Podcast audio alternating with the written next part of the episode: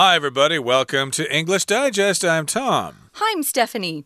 It is our psychology unit for the month of February. And today we're talking about something that has to do with supermarkets, okay? And supermarkets, of course, know something about psychology because, you know, they want to sell as many products as they can. Sure. One of my jobs in my past life was working for Mitsubishi, which is a Japanese company. And most people would think, oh, but they're a car company. But this particular company of Mitsubishi's sold apple chips. And they were like potato chips, but they were made from apples. They sold the company, now it's Seneca that owns them. But uh, we were always talking about how we could get people to buy more of these apple chips. And you have to pay extra money if you want them to be on a certain shelf or in a certain part of the store. It's really cutthroat in the grocery store business or the supermarket business. People have to pay bribes to get their product in the store sometimes because. Wow we have too many products, don't we? Yeah. Yeah, lots of food companies out there make uh, food products and they'd love to be placed on the shelves of supermarkets. And of course, supermarkets, of course, want you to buy a bunch of food that you probably don't really need, but still they want to sell it to you anyway so they can make some money sure. and the economy can continue to be stimulated and stuff like that. So, yeah, that's what we're talking about today supermarket shelf tricks where they put the products on the shelves to get you to buy them. That's what this is all about. So let's learn more about this. Let's read the entire contents of our lesson right now. When you go to the supermarket, how do you decide what to buy? In modern grocery stores, we're used to having an enormous range of options. But supermarket managers want to manipulate your thinking to boost sales and one way they accomplish this is by carefully displaying items in subtly appealing ways. Supermarkets study consumer shopping habits and devise tactics with them in mind. Sometimes this is as simple as cross merchandising, which is when stores place related items like bread and peanut butter alongside one another. Another strategy is separating products into four levels of shelves the highest level is the aptly named stretch level. It's often used for storage, though it shouldn't be used for storing heavy items. Shoppers don't usually opt to purchase products from this level because it takes more effort. At the next level down, which is eye level, products receive more attention. Stores put the products with the highest profit margins on this level. As some merchandising professionals like to say, Eye level is buy level. Below that is touch level, which is ideal for products intended for children like candy. Kids will see these products and promptly start asking their parents for them. At the bottom is stoop level, where only low profit margin or very bulky products are placed. People seldom look down there, and it can be too demanding for some shoppers to bend down and scoop up a heavy bag. When you finally get to the checkout counter, you'll see many small, cheap items like gum, candy, or drinks. These can easily become impulse buys, especially when you're tired of making choices about what to get. These are just some of the ways stores exhibit their products in order to drive up sales. Next time you go shopping, think about why the items you're looking at are on a particular shelf. Let's dive in, guys. We're talking about psychology here. Psychology is when people try to understand how the mind works, why people do what they do. And part of the tricks of the trade include trying to figure out, you know, how someone's going to react to a certain situation. I just think this is really an interesting article. Why do people, or why do supermarkets, that is, put things at certain levels? And I think that this article is really interesting because some people never think about this stuff. I didn't before I worked for that company. I never thought, oh, why, you know, why are my potato chips there? And, you know, why is that big can of beans down there? But we're going to find out. So, when things are at eye level, it's just where your eye can see. Now, of course, everyone isn't the same height. They're not all tall or short, but they try to kind of find a happy medium, we would say, somewhere where the tall people can still see it and the shorter people have to look up a bit. So that's eye level. Is eye level really buy level? Such a clever title. Supermarket shelf tricks. Um, sometimes we'll see supermarket, and a lot of times you'll hear foreigners, especially Americans, say the grocery store. I'm going to go to the grocery store. I'm going to go buy some groceries. So uh, we will use that often. I know we don't typically learn that term here in Taiwan, but you should get used to it because I think most of us say grocery store. Yes, in modern grocery stores, we're used to having an enormous range of options. So, yeah, we go into grocery stores all the time. Yeah. And we're just used to having, you know, the cookies here and the sauces there and the dairy section over there. Uh, we don't usually think about people trying to put their products on certain shelves and stuff like that. We just want to get our stuff and go, okay? We want to go home, cook that stuff, eat it, and then start playing with our phones again. But yes, indeed, to be used to something means that you just uh, kind of take it for granted, right? Uh, it's something that's been done and you're familiar with it mm -hmm. and you can't really see it any other way. I should mention that uh, we've got the word used and then to, but uh, most people kind of shove these two words together and say, I'm used to it. I'm used to the life in Taiwan, for example. Yeah, with an S sound rather than that Z sound. I used that tool yesterday, but in this phrase, it turns into an S. We're used to. We're used to. You don't even hear the D, guys. So that's just spoken English, though. We're not very precise when we talk.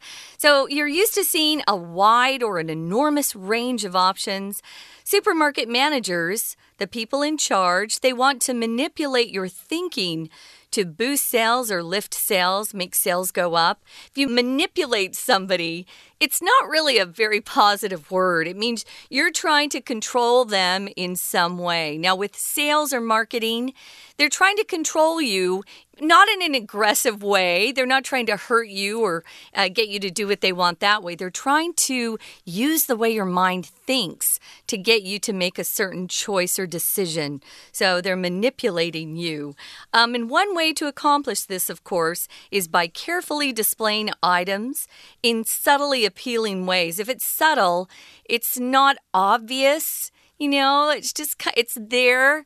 They're not telling you, you know, up front, hey, we're putting it here, so you'll definitely buy it. They're not going to tell you like that. They just uh, hope to influence you a little bit. Right. They often say this to girls, you know, be subtle. If you like a guy, be subtle. Don't come out and say you like him and you want to be his girlfriend. He'll run away. Uh, exactly. uh, guys still like to have a certain amount of control. So, yeah, be subtle. Uh, maybe say something like, gee, I'm having so much trouble with my math assignment here, and you're good at math. And then he'll say, well, I'll come over and help you out with it or something. So, yeah, yeah. be subtle. Uh, don't really be too obvious, etc. So, yeah, they want to be subtle subtle here to manipulate your thinking, to get you to think their way. And of course, they display those things in a subtle way. Okay, moving now to the next paragraph here. It says, Supermarkets study consumer shopping habits and devise tactics with them in mind.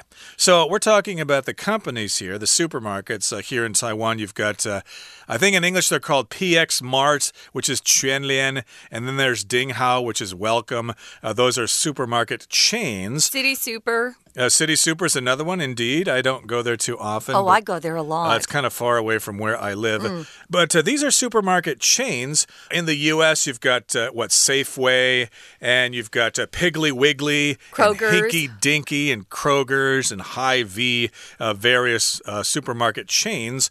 And they will study consumer shopping habits, okay? They'll uh, you know, maybe hire research firms or something to take statistics of uh, products that people buy from their stores and stuff like that. And then they'll come up with these tactics with those consumer shopping habits in mind. A tactic is kind of a strategy, and then you actually figure out ways to use those strategies to accomplish some kind of result. Military tactics, for example, are useful if you want to win a war, and this word tactic is most often used in the plural. Now, sometimes this is as simple as cross merchandising. Merchandising is the activity of just promoting the goods that you want to sell, sell to people. So, in other words, it's just very similar to marketing, merchandising. Uh, one of my best friends is a merchandising manager for a department store. She makes sure that they buy the, the latest trends in fashion and stuff. So, yeah, merchandising. This word as a noun is merchandise with an S sound. But if you turn it into this um, gerund, which is noun plus ing, gerund, it's merchandising. Hmm. So sorry, it's a little tricky. People will still understand you if you mess that up, so don't worry about it. So we're going to talk more about merchandising, guys, but right now we're going to take a quick break, listen to our Chinese teacher, and then we'll be back. 各位同学，大家好。我们今天要共同学习的是 Unit A。 Shelf placement，我们先看到第一段第一句。我们到超市以后，到底决定要怎么买是根据什么？In modern grocery stores, we're used to having an enormous range of blank。好，第一题的题干就在这里。我们知道 of 后面一定要接上名词。接下来我们再往前看，an enormous range of。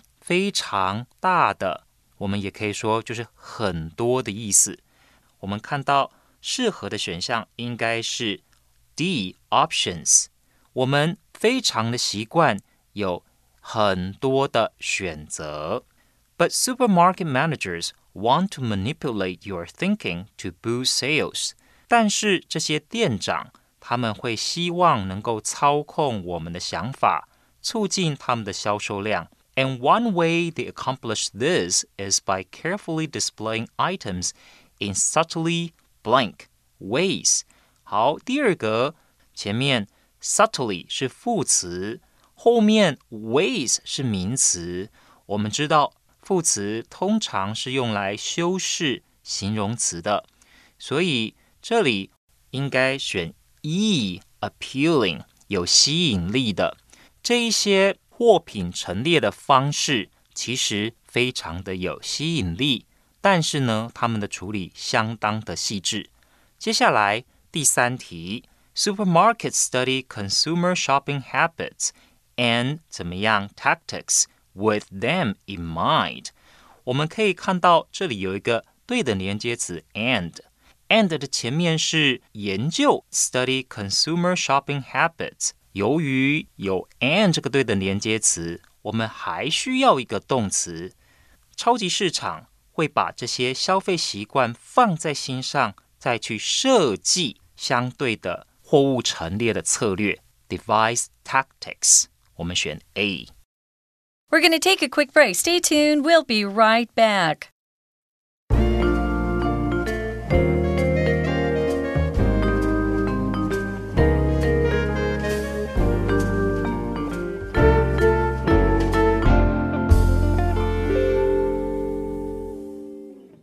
Okay, welcome back. Again, we're talking about uh, supermarket shelf tricks, how supermarkets study consumer shopping habits, and then they come up with tactics and strategies using these shopping habits in order to get you to buy more products, okay? So, again, sometimes this is as simple as cross merchandising. Uh, that's where we left off. What is that? Well, that is when stores place related items like bread and peanut butter alongside one another. So, yeah, if you buy bread, well, then maybe you want some peanut butter as well because you can put the peanut butter on the bread. I think uh, people do enjoy their bread that way here in Taiwan. Taiwan. Americans certainly like that as well. We like our what's it PB and J peanut, peanut butter, butter, and jelly peanut butter and jelly yeah. sandwiches. Indeed, for kids. I don't really uh, see those uh, eaten too much here in Taiwan, but uh, yeah, you definitely have uh, peanut butter on bread. So yeah, in the supermarket they might have bread there next to the peanut butter to get you to buy both items. Yeah, one thing you'll see quite often in the supermarkets now in the States is you'll go into the area where the produce is and they'll have bagged lettuce that you can buy. You know, it's already prepared for you. And right next to it is the salad dressing which is a great way to cross merchandise salad dressing and some of the dips that you can use on celery and carrots.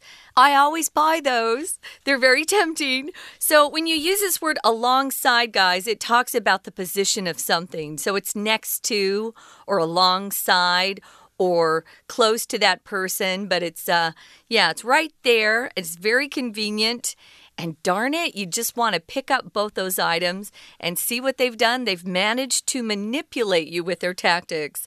Moving on to the next paragraph, another strategy is separating products into four levels of shelves. And do you know what? Those makers who are producing those items pay different fees based on where on the shelf you are. So you're wow. going to pay the most money for that eye level, you pay less for the top and less for the bottom. Makes sense there. Yeah. So, yes, they're separating those products into four levels of shelves. So, let's go from top to bottom cool. here. The highest level is the aptly named stretch level. Aptly here just means appropriately named. The name is fitting. Well suited. That's well suited for what the shelf actually does. Stretch means you just kind of move something left and right slowly, like you can take, uh, I don't know, clay or something and stretch it out. Yoga. Or you can stretch your muscles, yes, when you're exercising or doing yoga. And uh, it's often used for storage, though it shouldn't be used for storing heavy items. Okay, that's true. On the top shelf, you'll notice that there are things up there that uh, are like in the big boxes still. Okay, they haven't been taken out of the boxes in some cases. And uh, well, I can always reach up there myself. I'm mm. tall mm. enough uh, if I want what's up there. But again, they're most often used for storage, which means you're just putting something someplace until you need it later. I've noticed that the uh, grocery stores I go to, like City Super, that import foreign items for people like me, they put the extra foreign items on the top shelf. Oh, no. On that stretch level. So, yeah, storage is just when you have something that you're not going to use immediately, so you put it someplace until you need it. Shoppers don't usually opt or choose. Opt is a great word, guys, if you get tired of using choose. Opt for something. If you choose to purchase products from this level because it takes more effort to just pull them down, I always have to ask someone to help me if I want something on the stretch level shelf. So opt. Opt in means you want to participate. If you opt out, means you do not want whatever is being offered. For example, on websites, they're making you make choices whether they can track you or not. You can opt in or opt out. Yeah, you can go to the baseball game, but uh, you've decided you don't want to go, so you're going to opt out. I'd rather not go to the baseball game. I think baseball is boring. That might be what you say. Mm -hmm. But in this particular case, you might choose to purchase products from this level, or you might opt to purchase products from this level because it takes more effort. Actually, you won't opt to purchase the products from that level because you got to be strong to reach up there for stuff like Tall. that. and then let's go down to the next level down. That is the eye level, and products receive more attention there. So that's uh, the level that is even with your eyesight there, which is the next level down from the top level. And I think that's probably the level where they want to put their products uh, so that they can sell more of them. That is true. It says here they put their products with the highest profit margins on this level. Profit margin, let's explain that. It's just the difference between what it costs for them to buy that product and bring it into the grocery store or supermarket and what they are then charging for it. And the difference between those two prices is the profit, the amount of money they make off selling that thing. So, yeah, they're going to put the items with the highest profit margins on this level. So, a margin.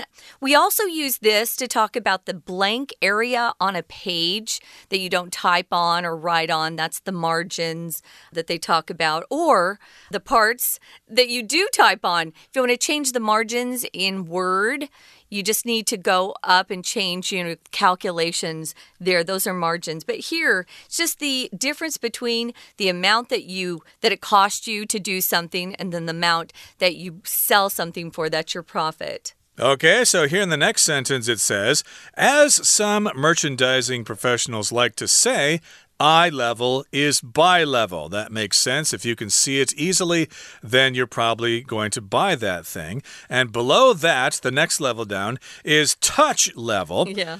which is ideal for products intended for children like candy. Okay, that's too far down for someone like me or Stephanie to see, but kids can see that level. So, of course, that's where the candy is going to be. And kids will see these products and promptly start asking their parents for them. Oh, Mommy, can I have some of that? It looks so tasty. If I don't get it, I'm going to cry and cause a commotion. Yeah, it happens a lot as you go shopping with your kids. So they've got that level, which is the touch level. We've also got the stoop level. That's the very bottom. To stoop means you have to lean over to get something. As people get older, they start to stoop. So they put low profit margin items there or very bulky items. If it's bulky, it's kind of awkward, heavy, maybe kind of too large to put your arms around. People seldom look down there, and it can be too demanding for some shoppers to bend down or stoop down and scoop up a heavy bag. To scoop up just means you take something up quickly, and it's just like scoop up. Uh, we scoop up ice cream. Mm-hmm. Okay, mm -hmm. you want a scoop of ice cream, but you can also say scoop up some ice cream. But here you're going to scoop up a heavy bag, lean down, use both of your arms, and pick it up quickly.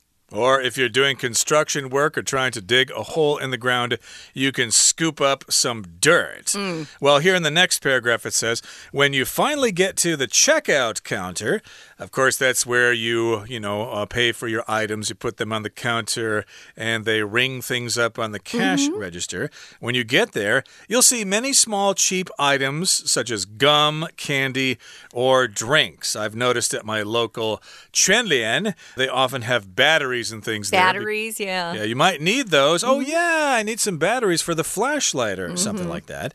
And these can easily become impulse buys, especially when you're tired of making choices about what to get. So, yeah, impulse buys. Uh, that's just something you buy without really thinking too much. Yeah, if you're an impulse shopper, it's probably dangerous for you to go shopping. You need to make a list out before you go to the store of what you need, and then you won't impulsively buy something. If you impulsively do something, you don't make a plan, it just happens. Maybe it's just this urge inside of you, this desire that you have. So, it's best not to be buying these impulse items although I buy them quite frequently, I must say. Me too. So these are just some of the ways stores exhibit or show their products in order to drive up sales. To drive up just means you do something to make your sales increase. So next time you go shopping, here's our advice.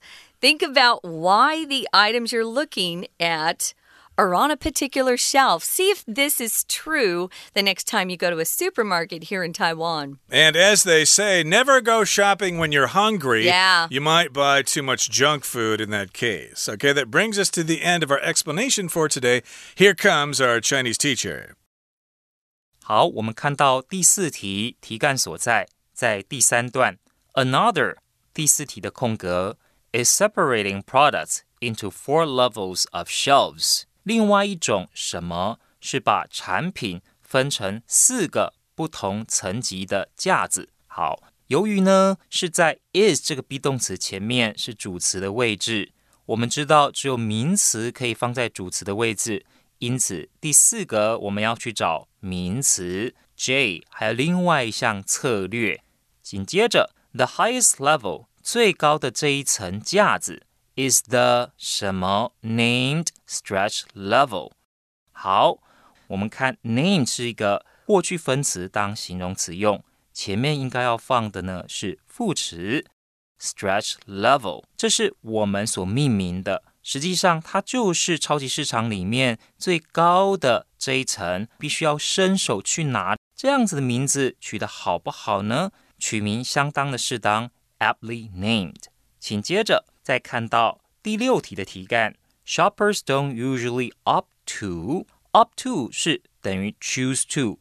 通常这些购物的民众不会选择 up to 后面要加的是原形动词，消费者他们不会选择从这个层级购买商品，因为要比较费力。再来，我们看到第七题，as some merchandising 后面我们看 like to say，由于 like to 喜欢也是动词，所以前面必须要是主词。如同某些销售专家，主词的位置要放名词，所以 merchandising 我们后面选一个名词，放了 f，merchandising professionals。再接着往后看，我们看到第八题，kids will see these products and 怎么样？start asking their parents for them。小孩子会看到这个眼睛这个层次的商品。看到这些商品之后，会开始要求他们的爸妈。我们看 start asking，start 前面 start 是动词，要修饰动词，我们需要一个副词。小孩看到这些商品，就会马上要求爸妈来买。好，所以第八题我们选 H promptly。